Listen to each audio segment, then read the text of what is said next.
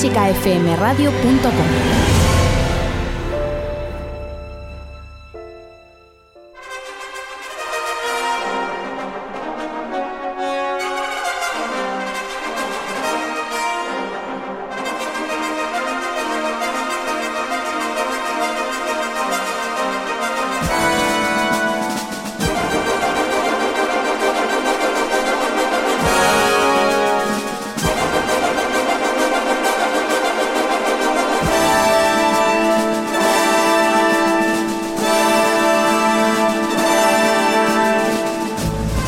Saludos a todos, bienvenidos a clásicafmradio.com. Como siempre nos gusta que llegue este final de semana, nos gusta tenerte con nosotros durante todos los programas y sobre todo disfrutar que hoy llega el fin de semana y además qué mejor sitio que el ático de Clásica FM para resguardarnos del tiempo que viene, que no va a ser nada cálido, lluvia, frío y parece que de repente llega el invierno. Pero hoy estamos felices porque en el ático es viernes.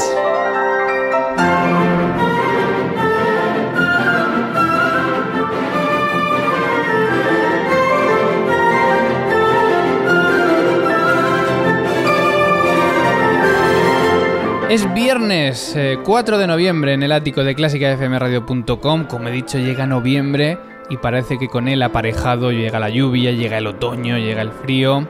Pero no nos importa porque estamos aquí bien resguardados. Hoy con un monográfico, la décima de Beethoven. La décima, sí, la décima. ¿Existe? Vamos a verlo. Lo que sí está claro es que hoy toda la música que va a sonar va a ser de este compositor alemán.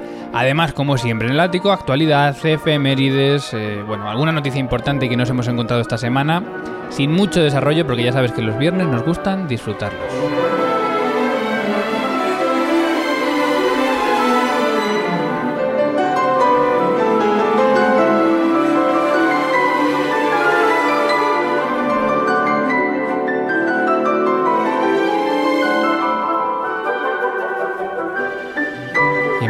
Muy agitados, pero poco a poco el programa se irá calmando hasta que lleguemos al final a la terraza, con toda la tranquilidad del mundo, con las recomendaciones de los mejores conciertos del fin de semana. Dirige este espacio quien te habla, Mario Mora, y ya está aquí también, como siempre, con nosotros, la TDX Speaker Ana Laura Iglesias. Buenas tardes. Buenas tardes, Mario.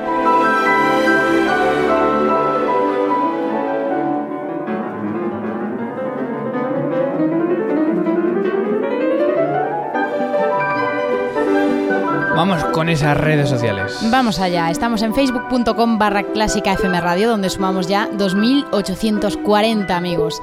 También en Twitter, en nuestra cuenta arroba clásica FM Radio, donde somos ya 3.937 amigos. Esto sube como la espuma, ¿eh? También el correo de este programa es elático arroba clásicafmradio.com.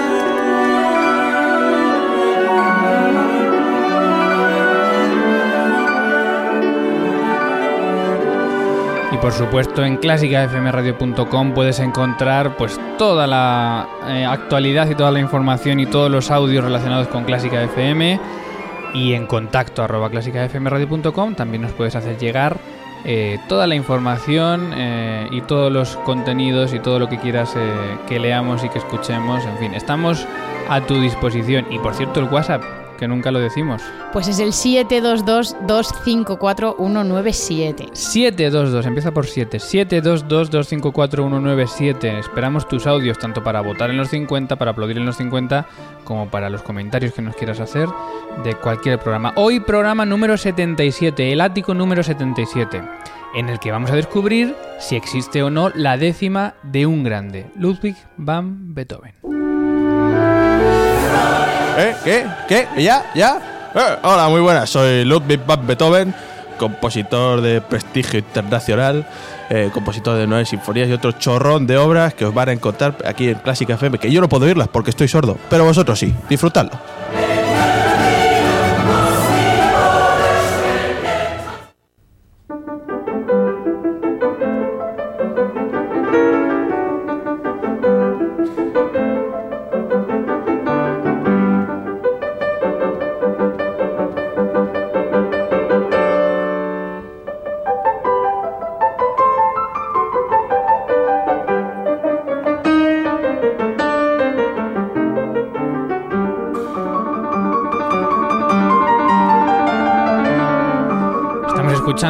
Sonata número 19 en sol menor, opus 49 número 1 de Beethoven, en segundo movimiento, rondó, porque hoy vamos con música de Beethoven. Y como además tenemos mucha música sinfónica por delante, vamos a empezar con un poco de piano en las manos de Richter.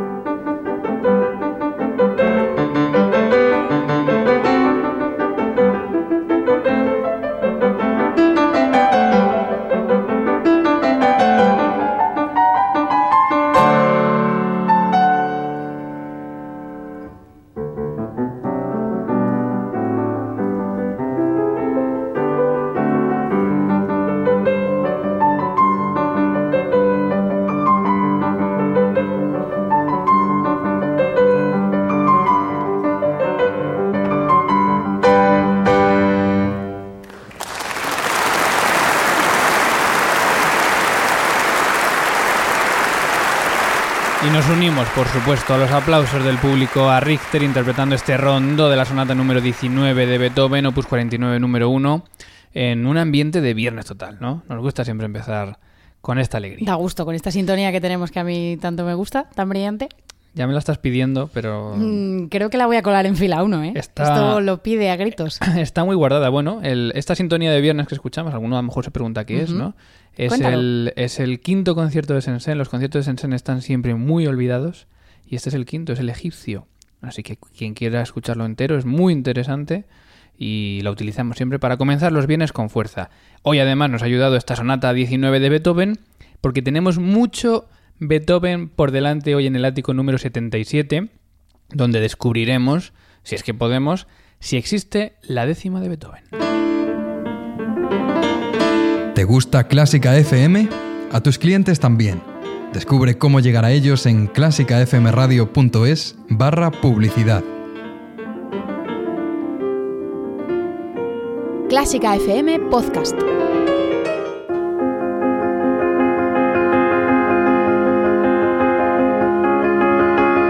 Clásica FM. Algo que no te esperas. Viernes, es 4 de noviembre y con el frío te acompaña como siempre Clásica FM.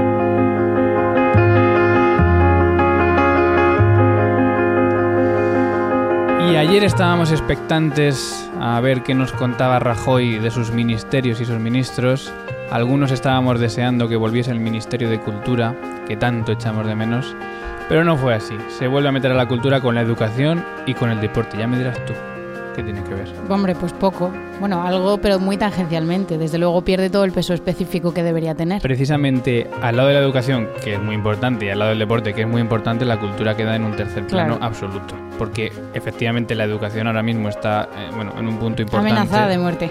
Y el deporte, obviamente, por las masas que siguen el deporte, obviamente también está por delante. Sí. Entonces la cultura, de nuevo en otra legislatura, de- se queda de lado. Ya veremos a ver. Eh, hablaremos el lunes de esto detenidamente, porque tanto el PSOE como Ciudadanos exigían un Ministerio de Cultura que obviamente no se ha cumplido. Así que vamos a ver si esto realmente es un punto de conflicto, un punto de debate o No sé directamente pasamos de largo. Bueno, noticias esta semana que hemos ido leyendo. Por ejemplo, un premio también literario a otro músico, en este caso a Philip Glass, por haber escrito su autobiografía. Pues eso es, tras el Nobel que le han dado a Bob Dylan, Philip Glass ha ganado el premio literario de la Tribuna de Chicago, de este, pre- de este prestigioso periódico, y se lo han dado por su autobiografía Palabras sin música. Y hay que decir que este galardón va asociado a 10.000 dólares, que tampoco es que esté nada mal. Hombre, no es el Nobel, pero tampoco nadie se ha revuelto porque eh, Philip Glass haya ganado. No, un- de hecho no he visto ningún artículo llamándolo algo mm, pues llamativo o negativo, ¿no? Simplemente lo comentan. no. Quizás sea realmente interesante la biografía de este hombre y lo estamos aquí preju- prejuzgando. No, no, y oye, y seguramente es muy merecido. Pero, pero que eso, que nadie se hace eco de, de esta noticia. Bueno, pues Philip Glass, ganador de un premio de literatura también, de menor tamaño, eh, por su auto, autobiografía. Más noticias curiosas. Sale a subasta, leíamos en el ABC, la partitura más cara del mundo. La subasta va a ser el último martes de noviembre, el, el 29 de noviembre. Así que el 28 en el ático vamos a hablar de ello. A ver si podemos pujar, a ver si podemos hacernos con ella. A ver si nos vamos a meter en un lío porque esto sale a subasta por 3,8 millones de euros Vaya, en Sotheby's. Entonces en- no vamos a hablar de ello, porque no tengo no en tenemos Londres. ni en Londres. Sí, al Y hay parecer... que estar allí presencialmente. supongo. No sé cómo, cómo son estas subastas, no tengo ni idea. Eh, esto, este manuscrito era de un empresario americano que bueno, estaba fascinado con, con la obra, con esta segunda sinfonía de Mahler, y al parecer dedicó su vida a formarse como director y a dirigir la obra con las mejores orquestas del mundo. Ahora, pues él ha muerto y sus herederos la subastan. Es un rico que no tuvo que trabajar, pero bueno, está bien que la gente que no tiene que trabajar se lo dedique a la cultura. Al menos se, menos. se dedicó a dirigir la segunda de Mahler. Bueno, por 3,8 millones de euros. Si los tienes guardados o los tienes en Suiza o en algún lado y los quieres gastar y los quieres invertir, la verdad es que tiene que ser una joya. Claro, te lo llevas a tu casa y te pones a estudiarlo como hizo este hombre. Pero bueno, hablaremos de ello cuando estemos cerca de esta subasta, porque bueno, no deja de ser una curiosidad. ¿Qué les ha pasado, Ana, a los estudiantes de la Juilliard? ¿Qué les ha pasado? Pues nada, les ha pasado que han salido a protestar contra el racismo con sus instrumentos en mano. Al parecer, bueno, varios párrocos o el cargo que tengan de una iglesia cercana a la Juilliard estaban acusando a esta institución de ser literalmente, cito literalmente, una guarida de orgullo, vanidad y sodomitas, casi nada. Entonces, bueno, entre 60 y 100 estudiantes Pero ¿qué tiene, qué respondieron... tiene que ver esta... O sea, qué más da? Que cada uno esté en su zona, ¿no? Mm. No, tendrían por qué interferir, ¿o qué? Eh, no lo sé, se plantaron allí en la puerta de la Juilliard y se pusieron a protestar diciendo que aquello era un nido de, de víboras o algo así. Entonces los estudiantes salieron y se pusieron a tocar en la calle como, como protesta por estas acusaciones. Bueno, y aquí eh, se puede leer la noticia en muchos sitios, por ejemplo en playbill.com hay fotos de Hay la... un vídeo también de la interpretación. And, eh, por ejemplo, hay un cartel muy bonito en inglés, dice... eh, bueno, creo que es bonito, lo, estoy leyendo así a primera vista, igual la estoy liando, pero dice, amo a Jesús y yo creo que está honrado eh, o, u orgulloso cuando los artistas cultivan el talento. Claro. Efectivamente, o sea, una cosa no va reñida con la otra, ¿no? Bueno, curiosidades y mm, idas de olla, iba a decir, de, También, también. de, de, bueno, de gente en concreto. Un, eh, un documento que hemos visto esta semana, el Manual de Buenas Prácticas eh, para la contratación en el sector musical. Esto viene a colación del No Tocamos Gratis. Nos preguntábamos, ¿existe algunas reglas, existe algún documento que nos pueda exigir si el músico tiene que cobrar, no tiene que cobrar? No existe. Pero hemos encontrado en promocionmusical.es, una web que comparte muchos contenidos eh, interesantes para músicos, bueno, un manual de buenas prácticas para la contratación en el sector musical.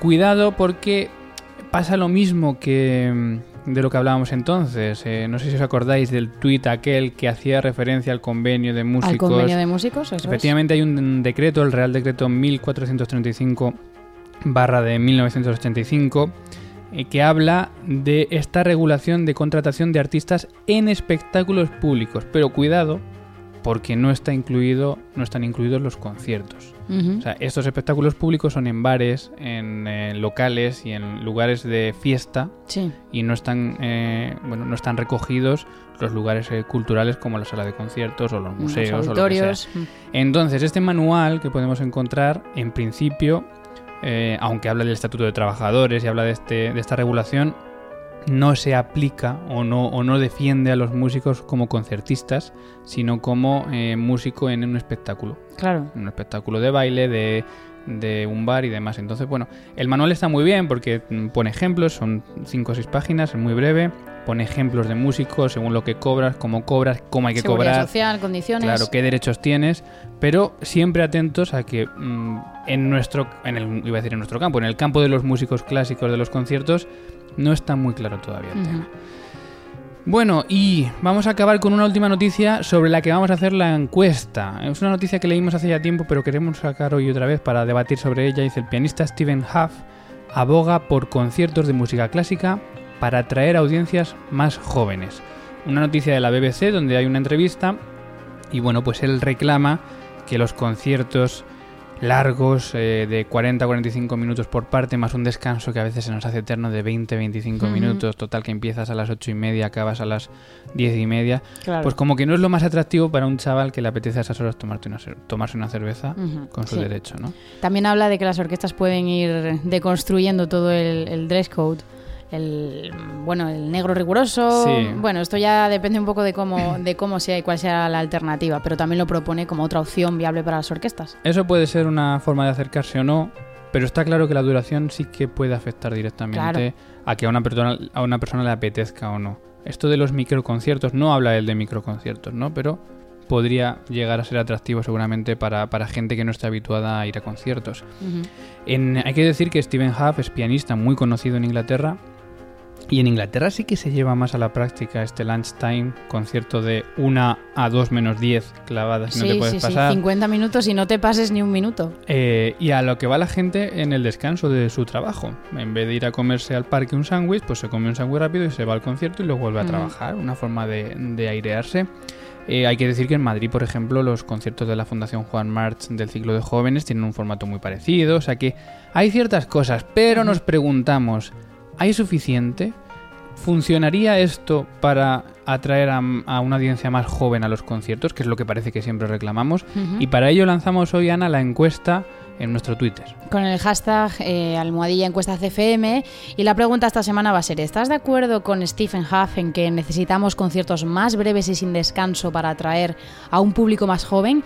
Y las opciones esta semana van a ser sí, es muy necesario, no, duran lo necesario o C, ni aunque duren 10 minutos. Ni aunque duren 10 minutos bien. ni con esas vendría la gente. No, coma, duran lo necesario. Es decir, no es no duran lo necesario, sino no. No, están bien de ya duración. duran lo necesario. Ya los conciertos de una hora y media, una hora y tres cuartos están bien de duración. Bueno, pues la encuesta está como siempre disponible hasta el lunes por la tarde, cuando en directo a las ocho y media en el ático del lunes, eh, bueno, leeremos, Ana Laura Iglesias leerá los resultados para ver qué piensa la audiencia de Clásica FM. Si quieres comentar algo, lo puedes hacer utilizando el hashtag encuesta CFM. Vamos como siempre para acabar este bloque de información con las CFMérides, aquellos compositores o músicos que cumplen años hoy.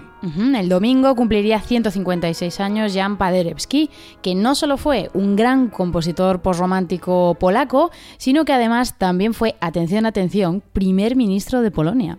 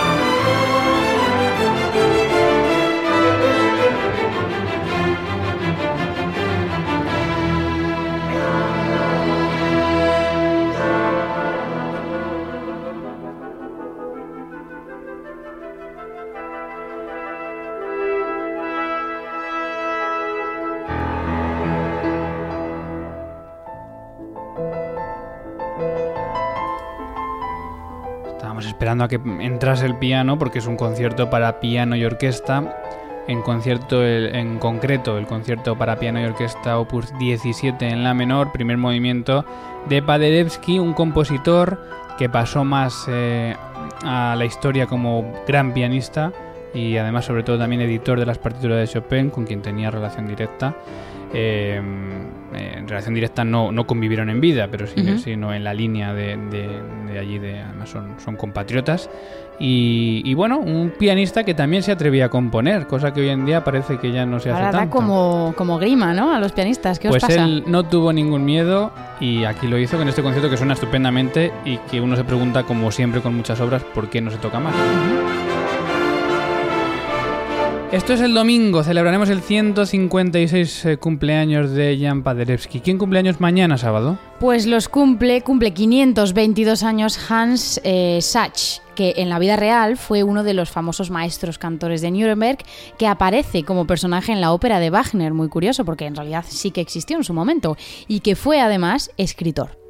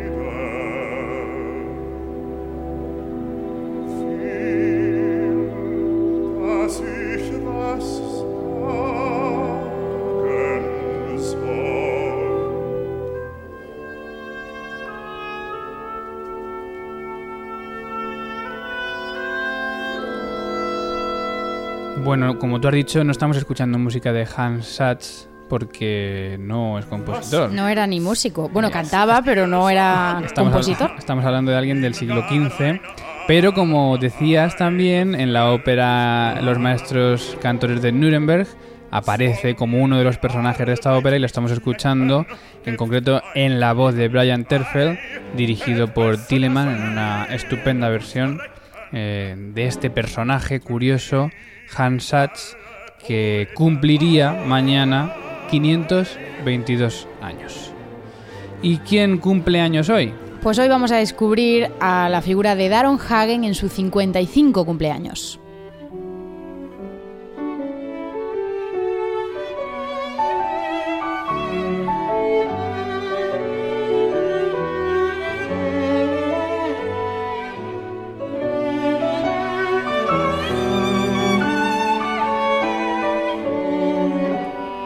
Pues así de bien suena este trío con piano de Daron Hagen, un compositor estadounidense de música tonal que ha compuesto bastantes óperas, también bandas sonoras, mucha música sinfónica o música de cámara, como este trío que estamos escuchando.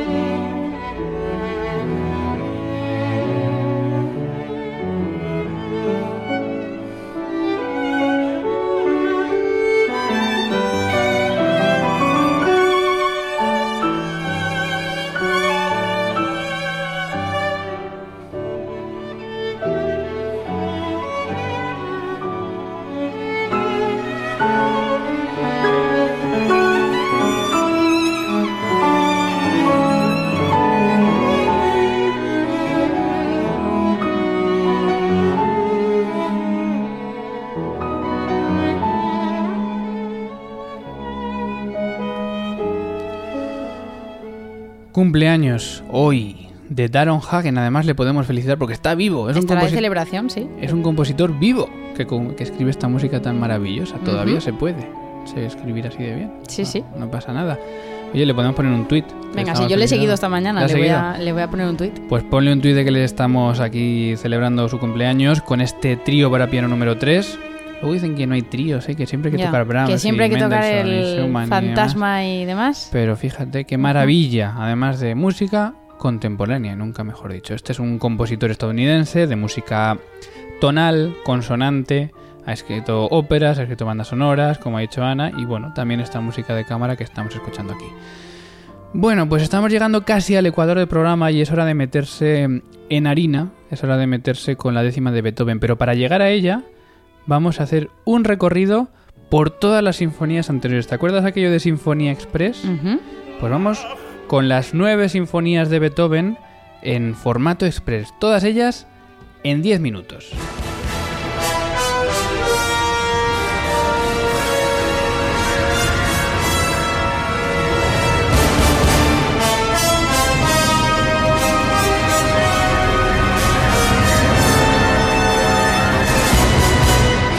Y así suena la música que nos introduce a Sinfonía Express, aquella sección en la que recuperábamos todo el catálogo de un compositor en nada, en 10 minutos. Las nueve sinfonías de Beethoven en la sección Sinfonía Express de Clásica FM.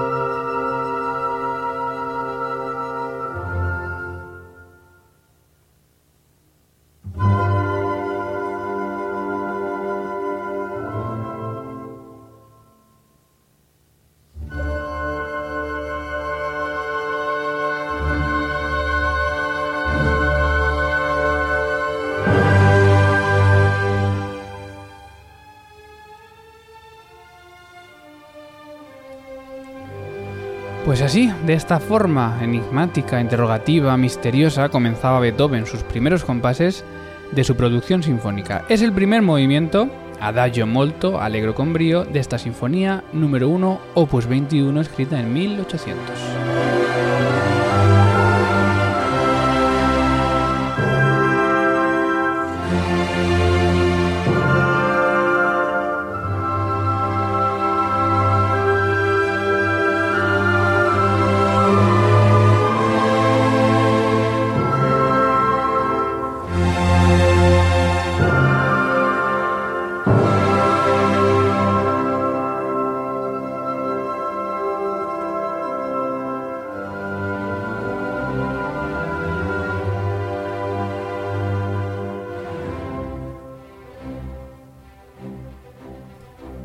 Beethoven repitió esta fórmula de comenzar con una introducción lenta para llegar después al tempo más ligero típico de un primer movimiento, una estructura que Haydn y Mozart ya empleaban en sus propias sinfonías. Lo mismo va a hacer en la segunda.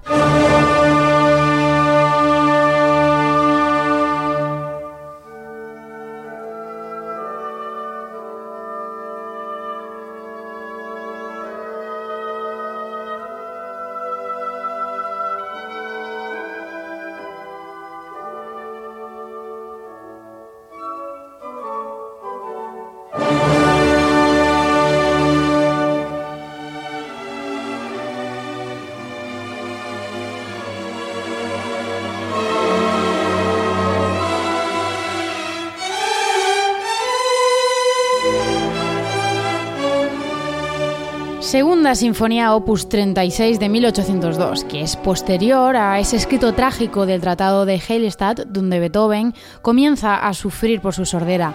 A este primer movimiento, Beethoven lo llamó exactamente igual que en la primera, Adagio molto, allegro con brío. Pero en la tercera sinfonía decidió cambiar de dirección.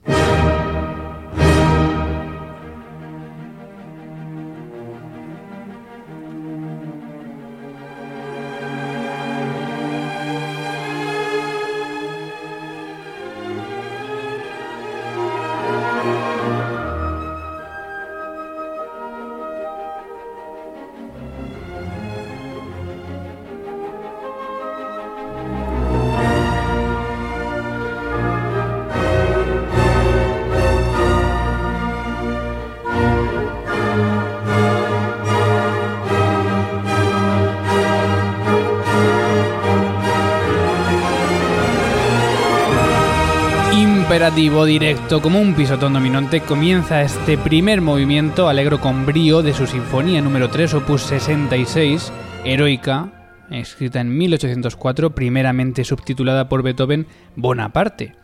Eh, ni el nombre ni su música son casualidad, pues estuvo dedicada precisamente al emperador Napoleón, aunque cuando este se convirtió en emperador y el héroe que era para Beethoven hasta entonces le traicionó, rompió la primera página y la volvió a subtitular, esta vez como heroica.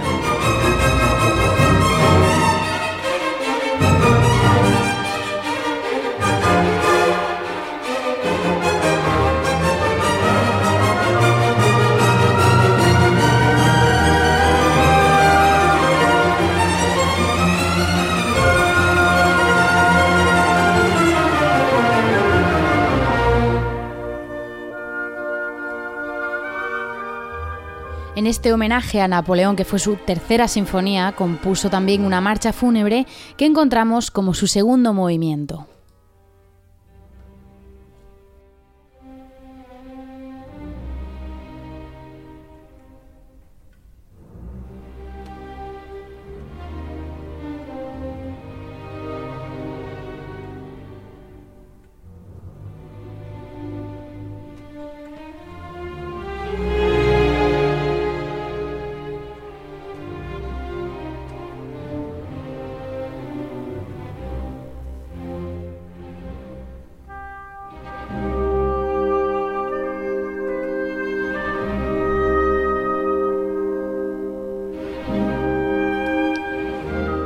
Una sinfonía muy completa, inusualmente larga, ya que dura casi 50 minutos y que finaliza con una famosa y sencilla melodía en su cuarto movimiento.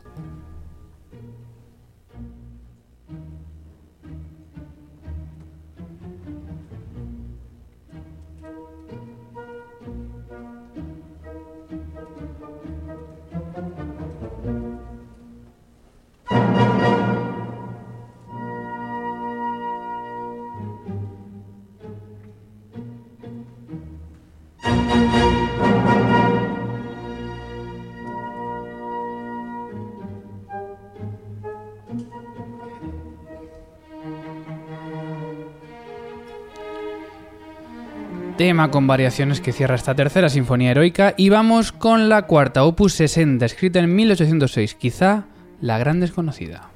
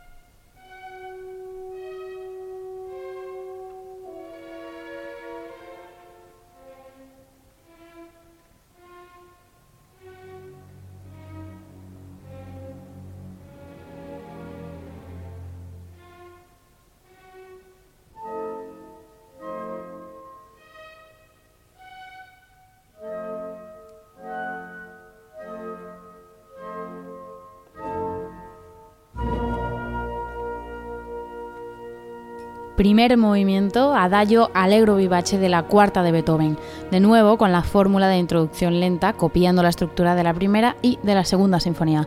Quizá esta tranquilidad se explica porque Beethoven estaba viviendo la etapa más estable de su vida. Tranquilidad y paz que desaparecen rápido.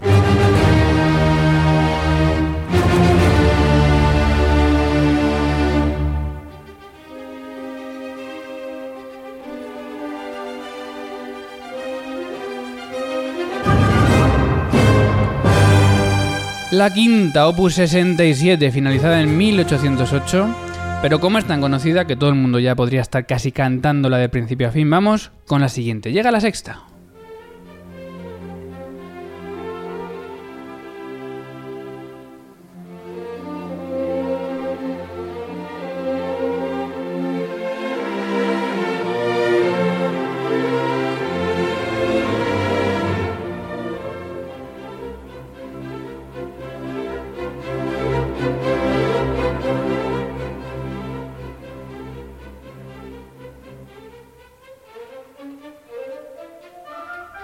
Sexta Sinfonía Opus 68 Pastoral y compuesta, aunque parezca mentira, en el mismo año que la quinta.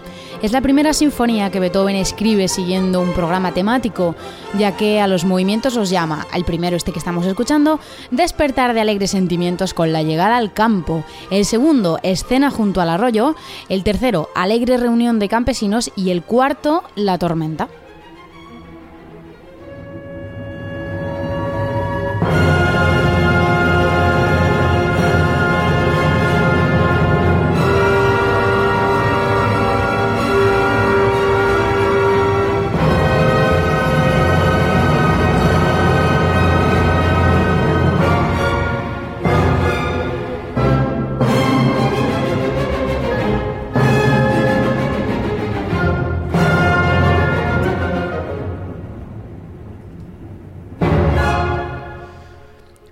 Escuchando esta tormenta de la sexta sinfonía, cuarto movimiento, pero no el último, pues quedaría el quinto llamado Himno de los Pastores, alegría y sentimientos de agradecimiento después de la tormenta. Estás escuchando Sinfonía Express con el resumen de las nueve sinfonías de Beethoven. Vamos con la séptima.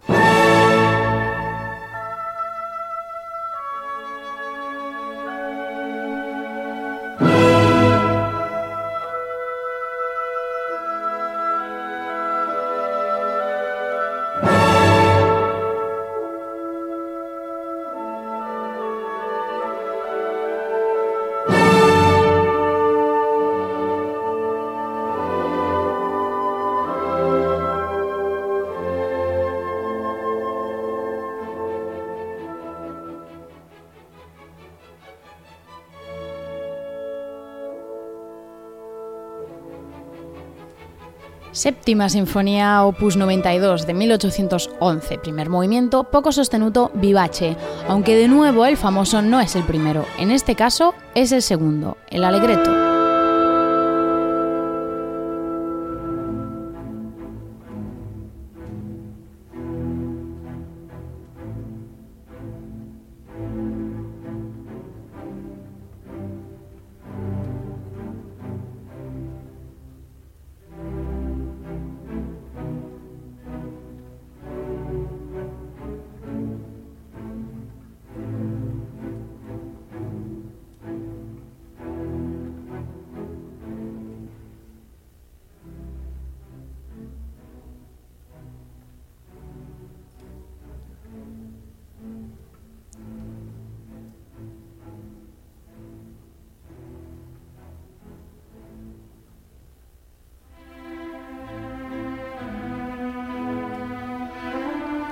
Este ritmo fúnebre nos vamos a la octava.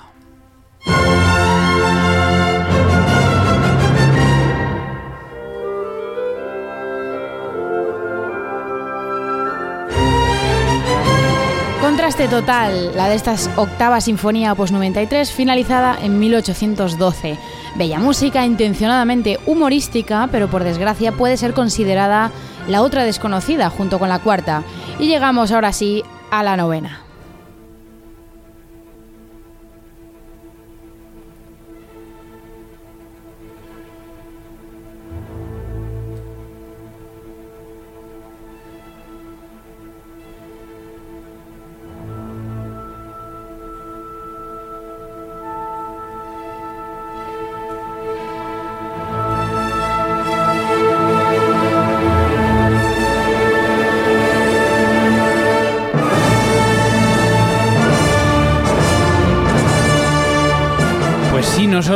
De la alegría es la novena de Beethoven, esto también es la novena, en concreto su comienzo.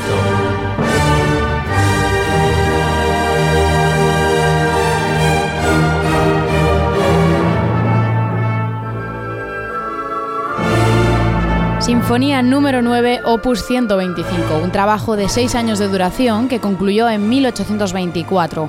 Una de las obras más trascendentales, importantes y populares de la historia de la música, especialmente por su final.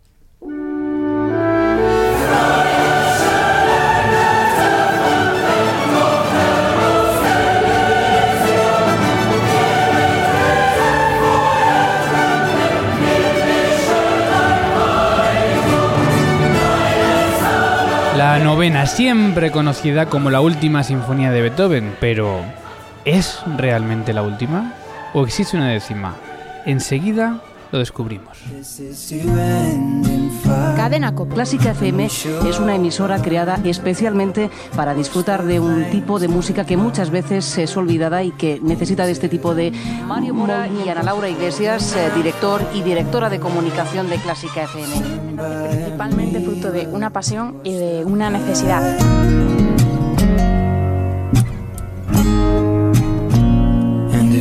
Radio Nacional de España. A ver, Ana Laura Iglesias, cuéntanos qué es esto de Clásica FM. Pues exactamente lo que ha descrito Mario. Es un proyecto en el que lo que queremos hacer es difundir la música clásica, darla a conocer entre el mayor número de personas posibles, llegar a toda esa gente que todavía no sabe que la música clásica es algo que realmente podría interesarle. ¿no? Que podría Clásica FM. Así que adelante, eh, Clásica FM, eh, Mario Mora es su director y su directora de comunicaciones es Ana Laura Iglesias, una radio clásica hecha por profesionales eh, y con un enfoque. ¿Cómo habéis dicho que se llama esta, esta emisora? Clásica FM Radio. ¿Y cuándo empieza la próxima temporada? El 3 de octubre. Clásica FM Radio, la radio de la que hablan otras radios. And I hope that you remember me. Clásica FM Podcast. ¿Y si hubiese, una décima sinfonía de Beethoven? ¿Cómo crees que sonaría? Quizá así.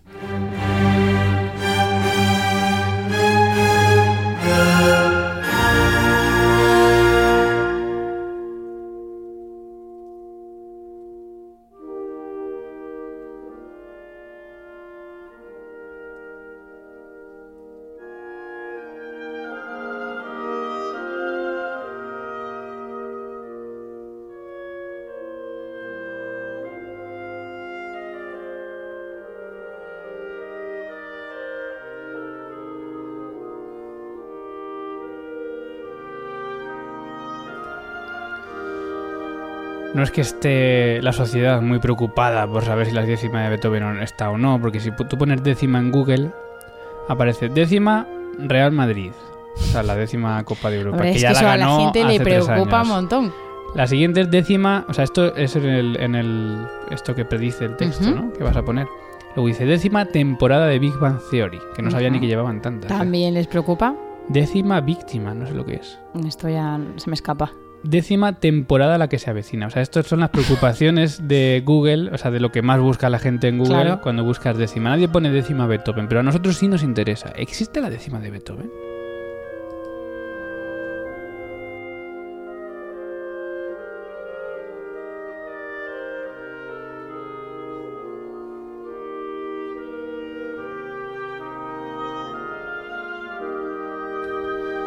Y la gente estará diciendo, bueno, dínoslo tú, ¿qué es esto que estamos escuchando? Bueno, estamos escuchando una hipotética reconstrucción de lo que podría haber sido la décima de Beethoven hecha o recompuesta por Barry Cooper, un eh, famoso musicólogo y compositor, que asegura que recogió esbozos y fragmentos de esta sinfonía y mm, la recompuso como un primer movimiento, solo hizo el primer movimiento, eh, que es el que estamos escuchando ahora mismo.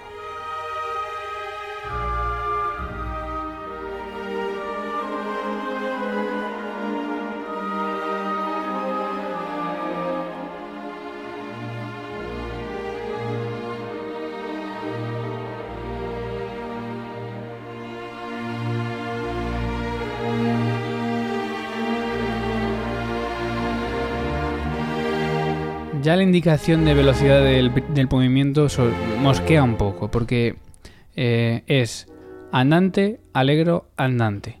Eso Qué nunca había esto, pasado en no. Beethoven, ¿no? Entonces, bueno, hay mucha gente que dice, ¿y quién sabe si estos fragmentos eran Pero esto de dónde no?". lo sacó?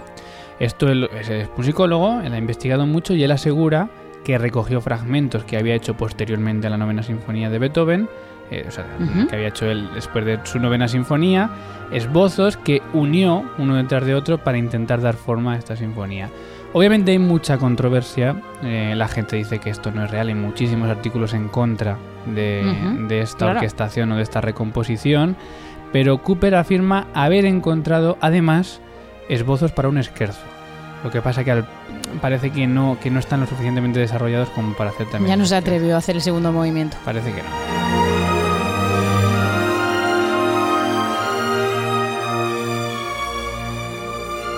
Pero fíjate que llegó otro alemán, Gerd Prengel, y mm, hizo un intento de desarrollar estos esbozos, mm, llegó a componer un movimiento completo, pero todavía no se ha realizado ninguna interpretación en público. ¿Lo No ha hecho antes o después que Después, después, después? De, de este descubrimiento. Bueno, todo el mundo sabe que, Beethoven nunca completó su décima sinfonía, eh, hizo nueve sinfonías, lo que pasa que después de la novena sinfonía compuso todavía muchas cosas, sobre todo música de cámara.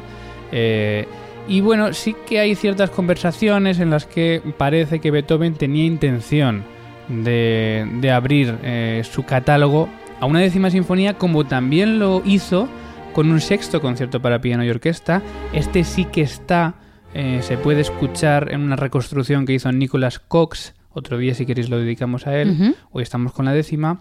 Y sobre esta décima de sinfonía de Beethoven hay un artículo muy interesante en The Guardian eh, que se titula La décima de Beethoven.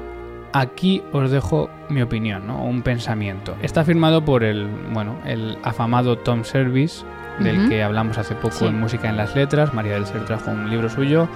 Un músico muy interesante, musicólogo, escritor, que siempre trae, trae pensamientos muy interesantes.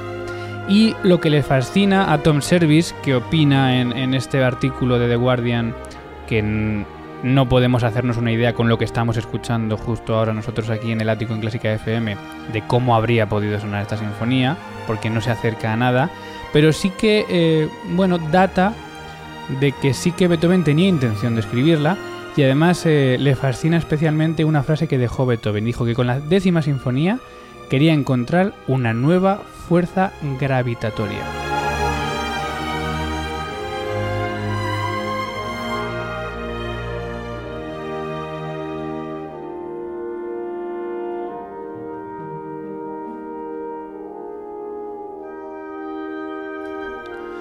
Y bueno, eh, Tom Service reflexiona sobre cómo habría sido esta fuerza gravitatoria si ya cada una de las sinfonías de Beethoven son una innovación total una detrás de otra. Cuando Beethoven realmente declaró que quería innovar. ¿qué tendría en la cabeza, no? Estaría ya con el dodecafonismo ahí pensándolo en él. Pues es posible. Él dice en este mismo artículo que te olvides de la recomposición de Barry Cooper, que es la que estamos escuchando ahora mismo, porque no puede ni mucho menos revelar qué es lo que Beethoven realmente querría haber escrito escribiendo esta décima sinfonía de Beethoven.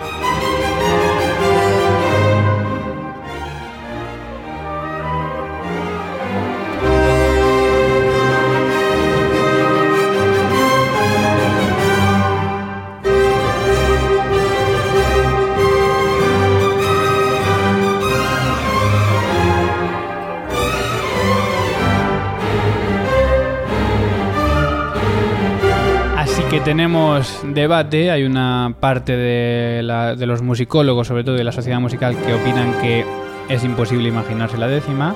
Barry Cooper sigue diciendo que él encontró hasta 50 fragmentos que podían pertenecer a este movimiento. Lo que pasa es que si hacemos una crítica escuchando lo que estamos escuchando, no parece una música muy posterior a la novena. No parece una que- fuerza gravitacional nueva. para nada, parece que estamos volviendo un poco hacia atrás, también en el tiempo y en la escritura. Así que es difícil imaginarse si realmente esto es lo que Beethoven quer- quería para después de la novena, esa sinfonía tan grande y tan monumental. Lo que sí está claro es que parece, y en esto sí hay consenso entre todos, que Beethoven tenía intención de completar una décima sinfonía, que por vida y por enfermedad no, no llegó a hacerlo, pero parece que las últimas obras, la novena, eh, la misa solemnis, bueno, pues le dejó cierta fama y cierto dinero que le animaba a seguir componiendo esta décima sinfonía con la que según Tom Service quería buscar esta nueva fuerza gravitatoria. Hay veces que a la gente, la gente le llama a la primera sinfonía de Brahms la décima de Beethoven. Parece que es esa continuación, ¿no? Sí. Esto lo introdujo Hans von Bülow en uno de sus libros y ya parece que se, se conoce un poco por ahí. Pero no, estamos hablando de la décima de Beethoven. ¿Tú crees que esto que estamos escuchando podría considerarse la décima de Beethoven? ¿Sí o no? Esperamos tus comentarios.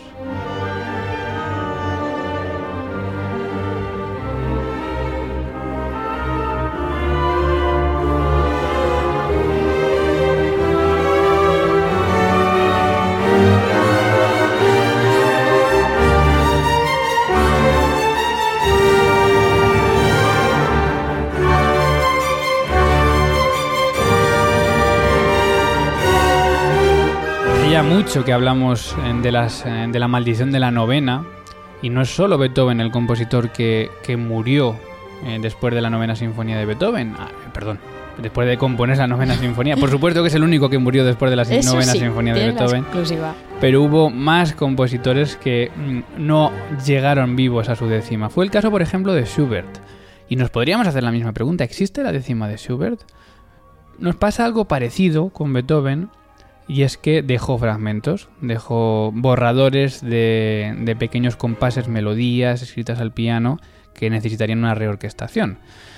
Y también encontramos una obra que podría resumir, pero aquí hay un compositor quizá más honesto, que es Luciano Berio, también un compositor contemporáneo, que decidió realizar una obra, componer una obra llamada Rendering, sobre los fragmentos de la Sinfonía décima de Schubert. Pero fijaos lo que pasa.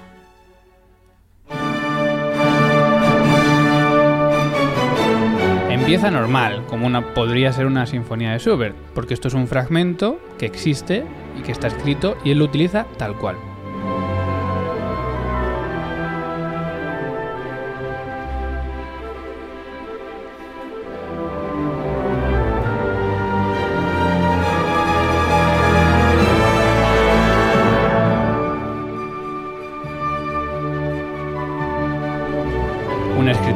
Ser de Schubert perfectamente. Perfectamente. Incluso de Beethoven, de los compositores contemporáneos de principios del siglo XIX. Pero atención.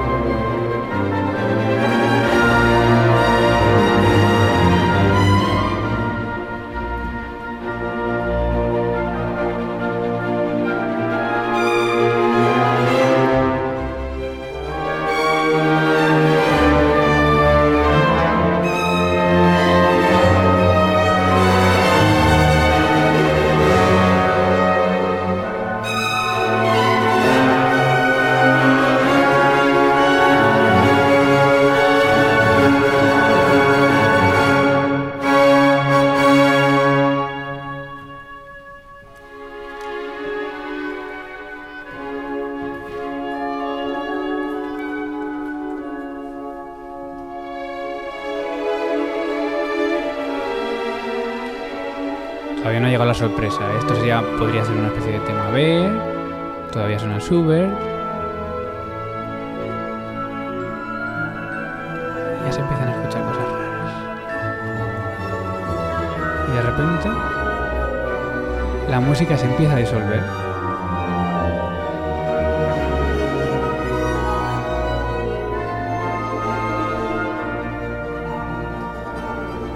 ¿Qué es lo que pasa? Que no hay fragmento aquí.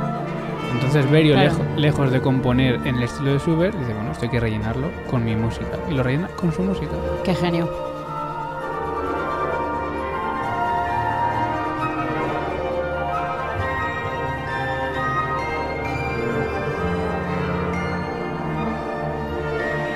y cambia totalmente la orquestación. Bueno, es una obra en tres movimientos porque existen fragmentos y escrituras de los tres movimientos de la mano de Schubert y hace exactamente lo mismo con los tres. Es muy interesante, se llama rendering, no se llama décima de Schubert, se llama rendering.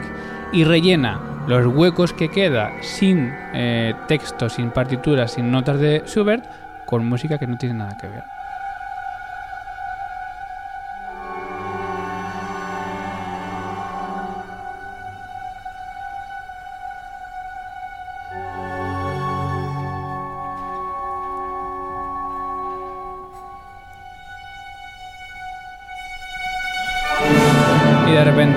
Otro fragmento y vuelve a la décima. Bueno, muy interesante esta obra rendering de Berio, que es un genio haciendo este tipo de cosas. Si la quieres escuchar está disponible en cualquier, en cualquier plataforma. Te seguimos preguntando, ¿existe la décima de Beethoven? Lo dejamos en tus manos, ¿qué opines?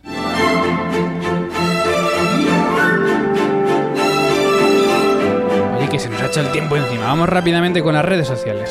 Repasamos la encuesta CFM. ¿Estás de acuerdo con Steve- Stephen Huff en que necesitamos conciertos más breves y sin descanso para atraer a un público más joven? Y las respuestas son sí, es muy necesario, no, duran lo necesario y ni aunque duren 10 minutos. Puedes votar en arroba clásica FM Radio hasta el lunes incluso, ¿por qué no dejar tu opinión con el hashtag almohadilla encuesta CFM?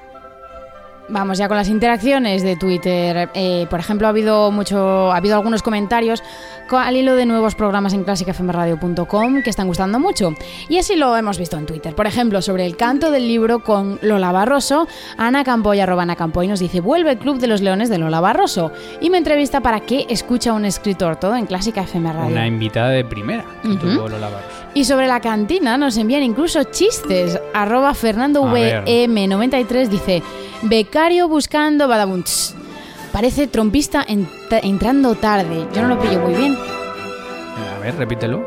A ver, dice, es, es como una conversación. El primero dice, becario buscando badunts, que, es- que no sé ni cómo leerlo. Y el segundo dice, parece un trompista entrando tarde. Yo soy muy malo cogiendo chistes o no. Bueno, eso como aquel que nos decía que no estaba bien planteado. Bueno, también sobre fila 1, Adrián Line, arroba Line P89, nos dice siempre, es un gustazo disfrutar de Clásica FM Radio en la oficina, ahora viajando con la sonata en Si menor de lista en fila 1. Y también más cosas sobre el tema de los músicos que buscaban que buscaba el Ayuntamiento de Barcelona para tocar gratis, sindicatos de música, nos dice que seguimos sin saber las condiciones fiscales de Som Loviers, eh, Barcelona Music Loviers, que era esta campaña para tocar en los hoteles. Bueno, pues eh, seguimos esperando noticias, por supuesto. Y también ha habido comentarios sobre la noticia de la educación músico-social que dábamos en el ático el lunes. Soraya Bartolomé nos dice que es indispensable que poco a poco se vaya tomando conciencia de sus beneficios. Bien.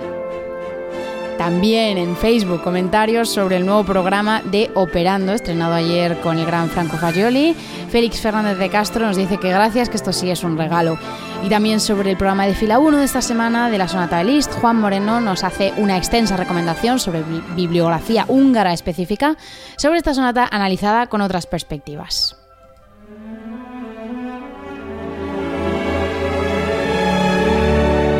La terraza. Con Ana Laura Iglesias. Que yo mientras estabas acabando con las redes ya me he ido a la terraza. Que hoy he tenido que salir un poco abrigado y con paraguas. sea, que no sé cuánto voy a ya va a aguantar ser aquí. la terraza con manta. Así que date prisa. Vamos, ¿dónde vamos hoy? Vamos, hoy a las siete y media a la Biblioteca Pública de Zamora a escuchar un interesante concierto titulado La música de la memoria histórica, recuperando a Antonio José. Forma parte del proyecto de recuperación de la obra del compositor burgalés Antonio José, que fue asesinado en la Guerra Civil y sobre el que Maurice Ravel vaticinó un brillante futuro que, bueno, quedó truncado por la guerra. Algún día hablaremos de este compositor Sí. que, que es muy interesante. Eh, sí, la verdad es que sí que lo es. Participan en este concierto la soprano Adriana Viñuela, la pianista Elisa, Elisa Rapado y la actriz Nuria Castro.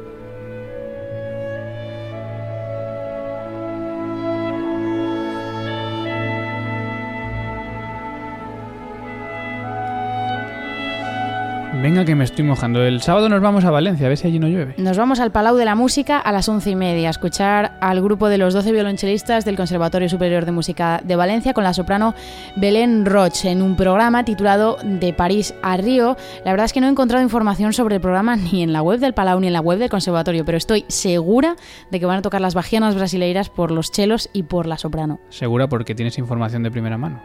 Sí, la verdad es que sí. Pero tú no tocas. No, yo no toco, Ah. a no es que la tenga, es que con este, este arreglo de Ah, chelistas vale. y una soprano... Pensaba que algún chelista te había dicho que iban a No, tocar no, eso. no, que Vale, vaya. vale. Además es que el título de Parrío, pues está... Ya. Bueno, y el domingo, es que vamos rápido porque es que yo me estoy mojando. Pues venga, acabamos con la OCNE este domingo, Orquesta Nacional de España, con el organista rockero iconoclasta Cameron Carpenter, que viene con su propio órgano de seis teclados, al que ha llamado International Touring Organ. Pero Este es, este es el famoso. Este, organista, este, exactamente. El del pelo, este, de la cresta. Ese es, Ese es. que viene con esa estética de la que tú hablas tan particular. Y van a tocar El cazador maldito de Frank, el concierto para órgano de Poulenc, Pasacaglia y fuga para órgano solo de Bach, que va a dar miedo con esta estética punk, y Muerte y transfiguración de Strauss.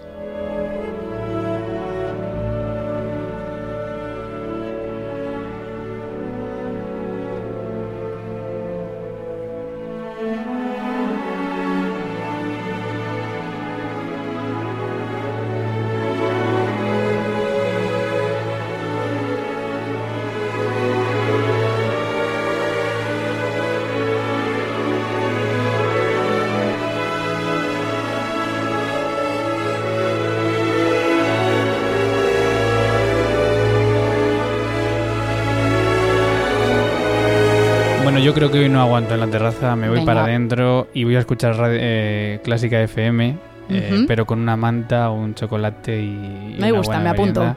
Porque, porque se va a estar mejor. Bueno, hasta el lunes volvemos en el ático, volvemos hablando de actualidad y por supuesto puedes seguir conectado en clásicafmradio.com. Se despide quien les habla, Mario Mora. Adiós.